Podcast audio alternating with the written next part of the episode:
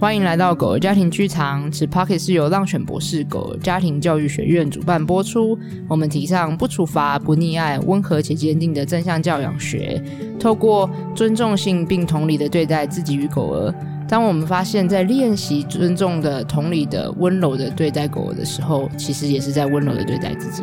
大家好，我是 PDA 这项教养讲师诗雨。我是狗儿家庭训练师 Lucy。哎、那我今天要这一系列呢，是我和诗雨成为狗狗真相教养讲师一年多，教了一百二十六堂课，两百多位的狗狗家长。在成为狗狗真相教养讲师的过程中，上一集我们聊了我们如何在这个教学的过程中和学员一起共同成长，教学相长，学习到了很多的成长与收获，而也让我们成为一个我们更想要成为的人。而这一集呢，我们就来聊聊在成为狗狗真相这样讲师的过程中，有什么样的挫折？我推广的过程中遇到了什么样的困境？我觉得最难的是好好的把真相教养讲清楚。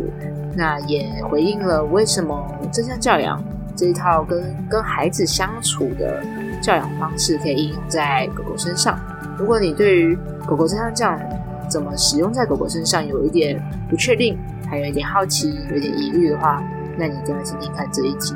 那我们就开始吧。挫折哦，挫折哦我，想想看跟哦挑战哦，我觉得挫折应该会是怎么把真正这样讲清楚这件事情蛮难的，哦，就因为它是一个很新，在狗狗训练界很新的一个东西。是然后，呃，但它其实是我摸索好一阵子的，就是为什么我可以看到正向讲这个东西，而且可以有办法把它转换成适合狗狗的方式，嗯并不是因为哇，我碰到它就觉得哇，这个东西太棒棒，然后就直接转，不是，是是我已经搜寻它好一阵子了。对就是为什么我会踏入家族治疗，也是因为我看见了，就是在做行为训练上，当然它有很多的对狗狗家庭很多的帮助，就做训练啊，做行为啊，其实有很多的可以相互呃学习的部分，就是让狗狗学会一个新的技能，这件事情是重要的。嗯，但我也看见有很多的时候，好像有 missing something，就是有什么东西我抓不到，但有在影响着这样，然后我看不清楚。你的抓不到跟看不清楚的意思是说，你不知道要怎么用语言或文字去把这个感受诉诉说，或者是甚至我也不知道表达，就是我就觉得好像有，就那个时候啊，四五年前的时候，嗯，我就觉得好像有什么东西怪怪的。哦，就是我我自己感受到，觉得闷闷的，就是这是我我我觉得好像有什么东西在，我想要突破些什么东西那种感觉，就是是好像我看到了某个极限、某个嗯瓶颈，嗯，然后但我看不清楚，也说不出来，然后也不知道是什么，就那个时候的那感你觉那时候这个感觉维持了多久啊？就很久，大概到我找到正向教养之前哦都还在，我觉得应该有阶段性，找到家族治疗是第一个突破口，是可家族治疗太难了，它真的是需要非常多的技能，就是我还在持续的学习，但我知道它本来就是需要时间。是，堆叠，嗯对，那但我觉得正常讲就是一个中间的很好的拼图，它它很入世，它很贴近狗狗家庭，它很贴近实际的生活，嗯然后我觉得这是一个很好的练功的，就是你知道这个练功，你不用去武陵山上，你在、嗯你是拿到这个武功秘籍，在你现在的生活下一刻下一秒，你就可以开始使用。 我记得那个时候，就是你找我来做这个课程的时候，你就是这样跟我说的。你就是对跟我说，你好像找到一个可以解开吗？或者对是可以去尝试你那一个困惑的东西，好像那个是你现阶段你你想要的，你去看见这个对东西的感觉。然后那个时候我还想说啊，你写功好，我要跟大家解释一下那是什么，就是我看见，因为我们之前行为训练比较 focus 在行为的转变，嗯那我觉得当然这件事情也是重要的嘛，因为行为其实就是也是跟情绪啊、跟认知啊，就是都是有息息相关的，对也是跟我们每天跟环境互动的过程中是重要的，它是对重要的一环节，对可是我觉得它不止这个环节重要，啊所以，哦但我说我那时候的 missing 的感觉是，并不是说这个不好，这个很好，这个也很重要。对可是好像还有更多我还还找需还要没的看见的东西。嗯对，然后所以我现在就走进家族治疗之后，我就发现哦，是原来是关系之间的动力的互动，就是嗯原来不是只有狗狗的单一的个体的问题，是其实跟不同的人互动和跟哦环境的互动会碰撞出不同的互动的模式。是然后我觉得这个好有趣，然后而且是真的，这些就是动力，就是在影响着我们家庭的动力，就像是我们跟。伴侣之间的关系啊，嗯对跟爸妈的关系啊对，我们都会展现不一样的自己。对然后我们的互动的行为模式也会变得不同，对所以它已经不单纯只是因为我是一个什么样的人，所以我做出什么样的行为，哦，不是，对，而是我跟不同的人互动会展现出不同的行为模式。是，那我们我这这就是要去看见这个哦，原来是关系之中会有一些影响。嗯可是等一下等一下，关系这种东西实在太大了，太模糊了，太太太还不够细腻是什么东西这样子，还对还看不够清楚这样子。嗯然后后来家族治疗就找到家族治疗，呃，不是啊，我就找找到到正正向向教教养养。对对，那正向教养就讲得很清楚，就是是包含情绪这个东西，嗯包含认知，就是怎么看待这个世界的观点对这件事情。观点，对没错，然后跟冰山底下的这些所有的情绪也好、需求也好啊、天性也好、人口关系和压力反应也好，这嗯些都是一个很值得我们去好好的看见。就是哦，我懂了，行为当然重要，但是嗯其他面向也很重要。而我想要可以都去涵容和理解这些所有的东西，来帮助我们更好的看待的。哦，对，在我们眼前的狗狗，在眼前的这个家庭，嗯狗狗家庭，他们在说些什么？他在互动了些什么，而他们现在遇到了什么样的困难和挑战，我们可以怎么帮忙上他？哎、那我想要问你哦，在你，呃，因为就像我刚刚说的，你在当时候你在跟我讲这些的时候，我都想说哈列工啥，因为对就是我那时候没有办法理解说为什么你觉得这个东西可以套用在狗狗身上，嗯因为我自己理解就是有对小孩的部分啊，然后对可是那时候我对狗狗一点认识也没有，然后对所以我就会觉得列公啥，虽然说我现在知道列列公啥，但是我的意思是想要问你说，你那时候是为什么觉得？这样子就是可行的，还是你说嗯你是试过之后，哦，我觉得有分两个层次哦，嗯我们其实理论跟实证都很重要。嗯不只要理论，还要实证，因为其实你会发现有很多的，呃，我是一个很喜欢看论文的人，嗯就是我我之前小时候是会觉得，我从国中就开始看论文，我觉得论文是一件很有趣的事情，他在高级炫耀他是学霸。 没有 OK 我只是喜欢看论文，因为好论文是一件，就是我觉得里面会很多摸索很多东西。可你知道，论文有很多的时候啊，那些实验都是在实验室里面做出来的，因为你知道哦科学学校有一些控制的变音啊等等之类对的对这对些，对对，然后所以你就会发现。不一定在实验室做出来的结果，就等于你在生活中会做出来的结果，嗯，是没因错为变数太多了，是就变数对不一样，变音对不一样，环境对控制的不一样，对所以当然展现出来的东西就会不一样。对所以有的时候只把论文拿来应用在生活中，就是不见得有效，那就会觉得很挫败。哈，为什么这件事情不行？明明就是这种实验室可以，可是真实世界就不是这样，对真实世界是高度变动的。。对那我们没办法把单一操作出来的结果应用在真实的世界里面。可是论文还是重嗯要，因为论文可以帮我们去验证一些，就是这些观点是不是可以被重复使用的，而不只是啊、只有单一个案，而是是、嗯呃它这是一个理论，它是一个可以应用在更多的不同的人啊动物身上的。是所以两边都要相辅相成。对，因为对其实对论文其实有一些文化脉络的嘛，就是对在那没个错背景脉络之下所做出来的，还有切入点啊，他其那实些操依作者据的跟根据，，对，其实对这个是这个当然重最重要，两边都要相辅相成没。错，所以我在看见正常讲这件事情的时候，我就是喜欢这两件事情的结合。嗯，就是我觉得我自己用，如果要用一句英文来讲，我就觉得它就是 science that works，就是可用的科学，嗯，就是它不只是科学。就是你是知道有一种科学是我懂它，哦啊，然后呢，就是是他诶没有办法应用在你更生活认识中你这个世界也很棒，啊可是你没办法应用在生活中。对然后有另外一种是你用很多实证，就是可是你并没有办法去验证它是不是可、是真的科啊学。那我觉得正常讲就是结合这两者。真的也是对，然后我要讲为什么，就是嗯像正常讲就是奠基于阿德勒心理学没错的根基，可没是它错也不只是阿德勒心理学而已，它是把是林洛特跟简尼尔森没背错上阿德勒心理学跟他的学生德瑞克斯，突然对加了很多人名进来，这样。但总而言之，就是 资讯量爆炸，对，资讯，量爆炸。但总而言之，它是背上阿德勒心理学发展出来的符合现代的，没错，因为阿德勒心理学毕竟也是一百多年前的对核心，但对那些原则是很核心，因为他看见的是洞察的是人性这件事情，这样，是所以以核心的东西，然后来带出来去。符合现代的嗯教养模式和教养的生活的的模式，很很很入世这样子。对，没错，所以再来说回来，那为什么它可以应用在狗狗身上？嗯那这件事情是因为我们去看见了阿德勒心理学，就我现在还持续在研究，也没办法说我们做的很透彻了。是，对，我不敢说我百分之百确我认，真的还在。研究，对，我们还在持续的学习的旅对旅途中。对可是阿德勒心理学有很大的核心的两个关键，嗯就是他觉得人类有很多的行为的模式和很多的目的，目的论嘛。大家如果有研究过的话，对那其实就是奠基于想要掌握两件事情：价值感和归属感。是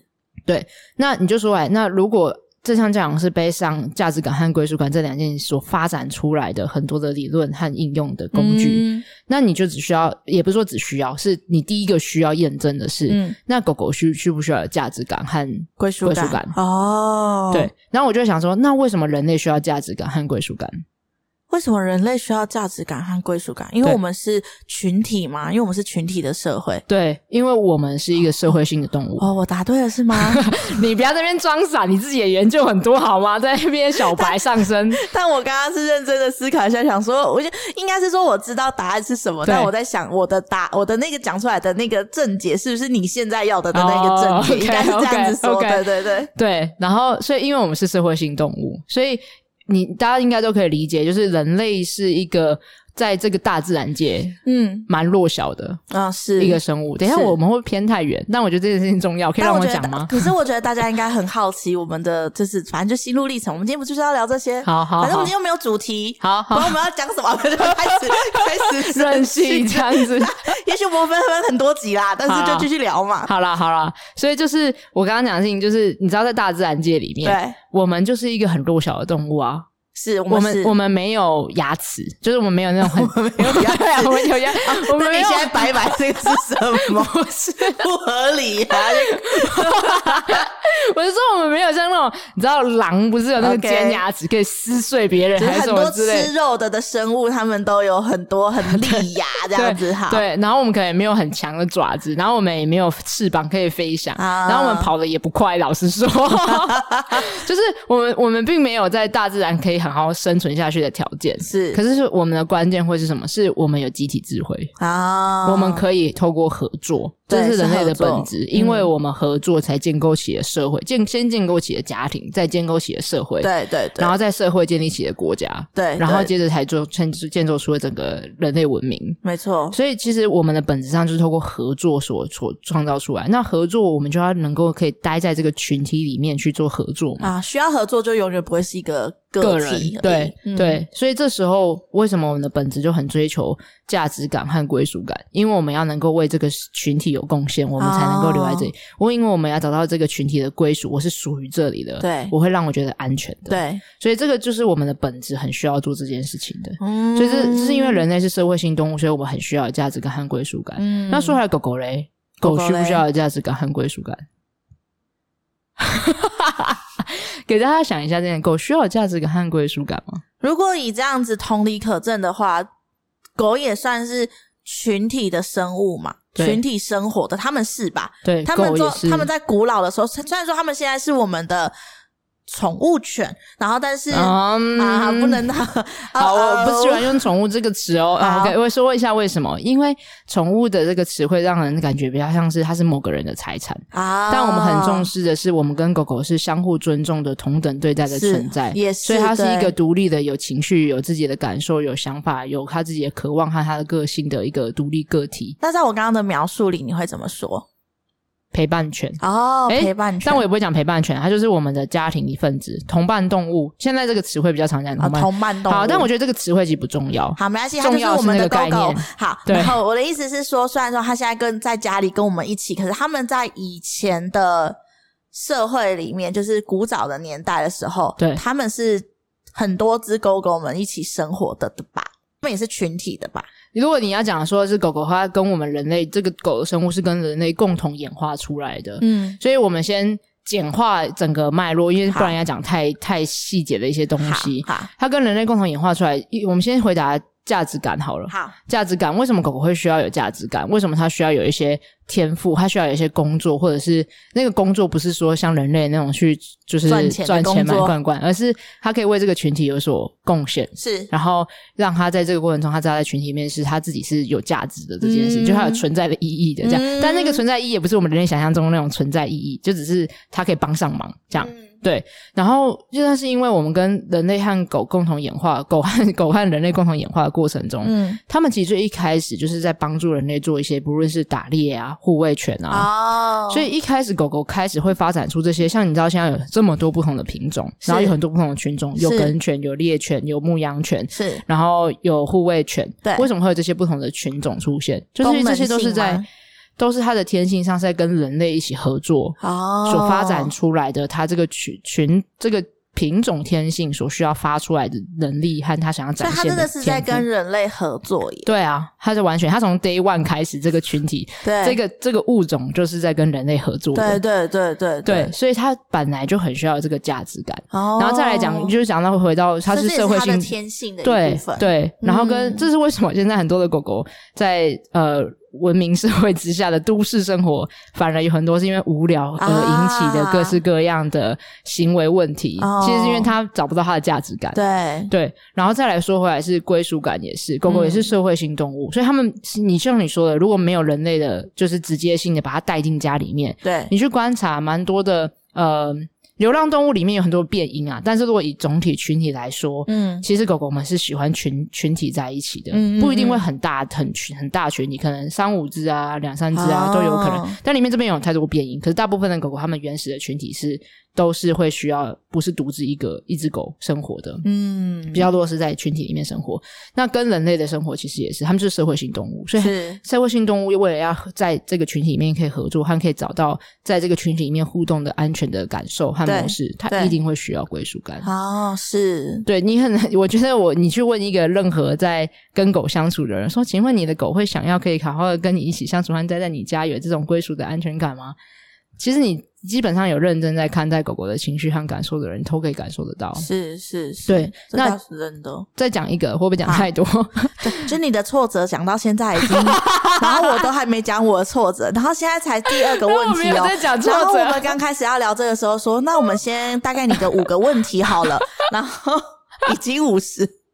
好了好了好，你讲你的挫折。没关系，你讲你的最后一个啊。没有，我刚刚在想说，为什么狗狗会可以感有有情绪这件事情？对，如果你去问任何一个有跟狗相处过的人，你就会是说，你请问你家的狗有情绪吗？应该没有人会说应该一定会出对啊没有情绪，因为你可以感受到它会有开心的时候，对啊，它他会有有起伏的它有时候愤怒的时候，它对有悲伤，它会有对担忧这些警戒的时候，它有对各式各样不同的情绪。对那你会发现，为什么有些时候狗狗可以看懂人类的情绪，而为什么我们可以感受到狗这个物种的情绪？为什么你会？为什么呢为什么？除了你学习这些知识的了解狗狗的肢体语言和因它为的一需直求一，直相处在一起，没有就就算你今天只是对你，你就算还没有学这些肢体语言，肢体语言会对帮你更精准的猜出来对哦，它现在的情绪状态会是什么？对可是你就算没有学过这些，你其实也可以感受到哦，我的狗很开心，看我的狗现在很悲伤。其实你可以感受到这些东西。那原因就是因为，嗯，你是想回答吗？你那个对脸，啊，我在思考，可是我有一个答案，可是你又想要讲解答，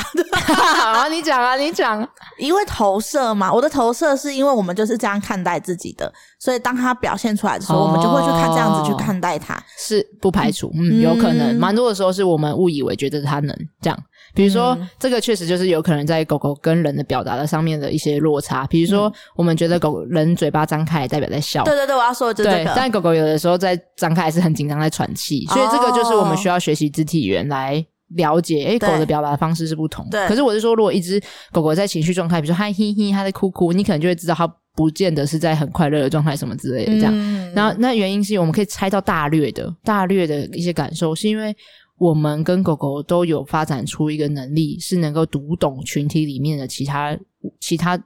伙伴们。我刚刚把它讲物种和人都觉得怪是伙伴们嗯，的情绪。那为什么他们要读懂伙伴们的情绪？因为我们一起生活嘛， 对对，因为因为我们要能够看懂对方的情绪，才可以依照对方的情绪和状态去做出适当的回应，然后才能够帮助我们更好的融入在这个群体里面。哦，然后这个就是一个在归属感和价值感的很对，新这也很是核归心属的感本跟价值质。感，就是对为什么他们要发展出这个技能？为什么狗狗会感受到我们的情绪？为什么我们感受到狗的情绪？嗯就是因为我们是一个共同的群体，那我们都是高度的社会性动物，所以嗯这是为什么正向教养大部分不会说全部，大部分的呃原则和工具可以应用在狗狗身上，可是还是有很多不行啊，所以我们才需要做很多的转换。没错比，如说很多人说你要问小孩说，哎、你觉得感觉如何？ 屁嘞，狗最好会回答你啦。这样就是当然，他你可以用用行动来询问他，对给给予选择权。他不是用语言对来不是给用你一语个言来明对确的话答案，对对对对对对。哎、好哎了，我讲太多了啦，换但是你你了说到这个，让我想到就是我刚认识你的时候，然后就是一样，就是会是同事，就是刚认识 Taylor 的时候， 对，然后因为那个我有跟你说过这个故事，就是在几年前的时候，我就是亲眼目睹我爸爸被狗狗咬。我以前对是，我以前是一个从小就是一个很爱狗的的人，对可是我因为看到我爸爸被狗咬，然后他整个撕裂伤，然后。就是的那一幕，然后因为那只狗就是还要转过来要咬我，后来从此以后我就很怕狗，而且那只狗就是一只黑狗，你完全被吓到，对。然后我那时候就是刚看到泰勒的时候，我真的是很紧张。你那时候很紧张，你还一直跟宁宁说：“宁宁，那个你要不要听靠露近西阿姨的话，对对对对然后你那个不要，你后退退后。嗯对然后你还说第一天接触完 Taylor，你就还说，你还跟宁宁说：“宁宁，这是露西阿姨，她叫 Taylor 哦。啊，你别的狗狗，你不能靠近，这不一样的狗 狗对对是只有这只狗狗可以哦。”而且你要超级露西阿姨紧张，对，只有要露西阿姨在才可以哦，这然后样你子都。要站在露西阿姨旁边、对，我哦，完全感受到你上班出来的时候，我超级不信任狗，我觉得狗很可怕，狗是超紧张，狗会伤害小孩，而且啪而且的我那离种他气场超远的，对对，你就远远看这样子对，我。大概跟 Taylor 见面前三次到前五次吧，我都不知道我到底是不是有读懂他的情绪。那个不知道有没有读懂他的情绪，意思是我我我不确定我读的是不是对的，或者是、嗯是对。而且事实上，Taylor 也是一个比较没有情绪，也不是是没有外显情绪，他比较啊、冷比较静细。腻啦，对对对就是他的对表达方式是很细微的，对对对他不所以是一个会激烈吠叫啊，对还是在那边冲来冲去，就是他哦，我还记得前阵子你在我家的时候，然后他很开心的跳起来，我还跟对你说，哇，原来他有这么开心的时 候。对他比较淡定一点点。对那哎啊毕竟是我为什么老要讲这太个婆，我也不知 道。刚刚本来在讲你的挫折，不知道为什么讲来这。 不哦，是你会我想怕要狗？对，我不是，我是想要 echo 你刚刚的那个，就是狗狗的情绪的部分。但让我现在我已经读懂很多它的情绪了，而且我现在一点也不怕它哦，它很爱我。 对我他昨天还，他昨天因为昨天 Taylor 去 他去连续家洗 澡啊，对他去我们家洗澡然后对，然后就洗完澡出来，他就说 Taylor 我要吸狗 喽，我要吸喽，然后他就把他头埋进去，他的哎你来哪里后颈吗？还是哪里？对，就是后颈那对，边，啊对你就很 吸，嗯，你是 香的。对，第一次吸狗，对而且他昨天就是我在讲电话的时候，然后他不是跑来我对啊，旁你边，们两个有沟通哎、对，我而觉且得超酷。我那时候就懂，可是因为我在讲电话，我还跟对你打 pass 说他是，然后你就跟我说是对我读懂的那样，就是对好跟大家解释，就是我昨天在讲电话，然后我就坐在沙发上，然后 Lucy 就坐在地上跟妮妮在玩。我们在讲故事，啊，你们讲故事，我好们在我们在学 A B C D E。好，OK OK，好好好好。 然后 Taylor 就忽然走到我旁边，就是我是三人座的沙发，然后我坐在第一格，然后他就走来第三格的位置，然后他就把头跪在那个对对沙对发上对，，然就是后 Taylor 的询问的方式。对，然后我就看了一超可下，爱可是我在讲电话，然后所以我就没有办法回应他，跟我不确定是我想的那样。对，他然就后他就把头贴在沙发上嘛，对然后眼睛水汪汪看着你这对对样。对，可能他就走掉了，然后他没就。有，他贴一阵子，因为你没理他，然他后才对掉。走掉，对，然后他又去绕了一下之后，又回又回来来贴贴第二次，对然后我就知道我我必须要回应他，对所以我就看你，然后你就跟我说是是我就想的点那头样，，对，对，然后我就让他上来沙发你就上，你就拍拍对，。我就拍，然后你就跟我说要做一个让他来的来那的个手势对然后他他就才马上确定跳他可以上对，来他就马上跳上然来，后就很开心的趴下来，啊 对，那我那时候就觉得啊，好融化这样子，就是这对 就是有我效完沟通。我完全读懂他对了。，等一下，我们发现在我们还在讲学习与成 长，我们还没讲到，我们还没讲到困难与挑战。怎么好，我办要说我的挫折是，好，嗯，我一我第一次一开始的挫折就是我刚刚说的，就是其实我后来有一点点怕狗，对所以你要跟我说要去上，然后我那时候一直跟你确定说，我为什么你为什么会找我来上这个对课？因为其实我是一个没有什么太多养狗经历的人，对我我只有养过一只狗，可能那是小时候的事情，嗯而且它、呃它老了之后，我们就让它回阿嬷家颐养安养天年。对所以我跟狗狗相处的时间真的是很少很少很少。然后所以那时候我就不觉得没有信心自己可以做好这件事情。嗯哼，对，然后跟我还一直问他说，也许你根本不需要我啊，等等的， 一直很想推脱掉这件事情这样子。然后到真你需正要价值 感。到真正教课之后，其实，在一开始的教课的时候，我也会很迷惘，就是对到底我拿出来的小孩子的例子，嗯到底是不是有办法让狗狗家长们可以同时也理解我要表达的？因为我还有一个担心害怕是，也有蛮多狗狗家长是没有小孩的，对所以到底是能不能从这个中间去，嗯，转换跟流通那个感受、那个想法、那个嗯呃运作的模式等等的。但是在上课了一阵子之后，发现、哦，是完全可以的。哦我、这个价值感就是家长给我的，嗯因为当他们回馈给我们给我的时候，我就知道啊，他们理解我说的东西，然后他们也读懂我跟小孩子的呃那个例子，然后转换，他们会自己转换对到他们的跟狗狗身上，对然后我就渐渐的相信自己是可以的，然后也啊相信我是被你需要的。对，哎、你知道我你刚刚帮我补充了，我刚刚其实没讲完整。嗯我刚刚不是讲说正向教养有有科学和实证吗？。对，然后我忘记讲实证了，但你讲了，就是、啊就是我们就是亲眼目睹了、啊，没错，这两百多组的家庭对的改变每在正在发酵的。对。然后它包含是我们自己也是正在改变的。。对对对，那我很难去否定说，屁嘞，你这一切都是假的，没有，这真实因为它的，就真实存在、对啊，。这是关系全部都是真的在发生，对真的在做这个改变。然后我对跟他的互动的模式就是如此的赤裸裸的、血淋淋 的、真实的呈现在我们眼前。对，让我们听到了家庭的互动，而且我们不只听到，我们是还有看到。嗯因为其实在这个正向教养的家长里面，也有很多是我一对一的家庭，是就是我在是上课对的对对家长。对然后我从一开始，他们遇到了很强烈的冲突、人狗的困难和挑战，然后我看着他们，带领他们，然后看他们一路成长下来。他们现在，嗯因为我们也会约出来一起，可能吃饭啊，对对然后出去玩啊没这错些，然后你就会看见哇，这些人狗的互动的关系有大幅的转变。是就像我们邀请来的狗狗哦家庭故事馆，对那些他们说的都是他们最真实的生活、对最真实的他样们貌、真最他们真实真的正经历过的，对对以前跟现对在，。然后你你其实没办法否定掉这些最真实的改变，对这些是就是实证，就是因为它就是真的有效，它就真的可行可用。嗯所以就是，我觉得它就是两边的合合在一起，然后就像你没错刚才说的，你就会发现，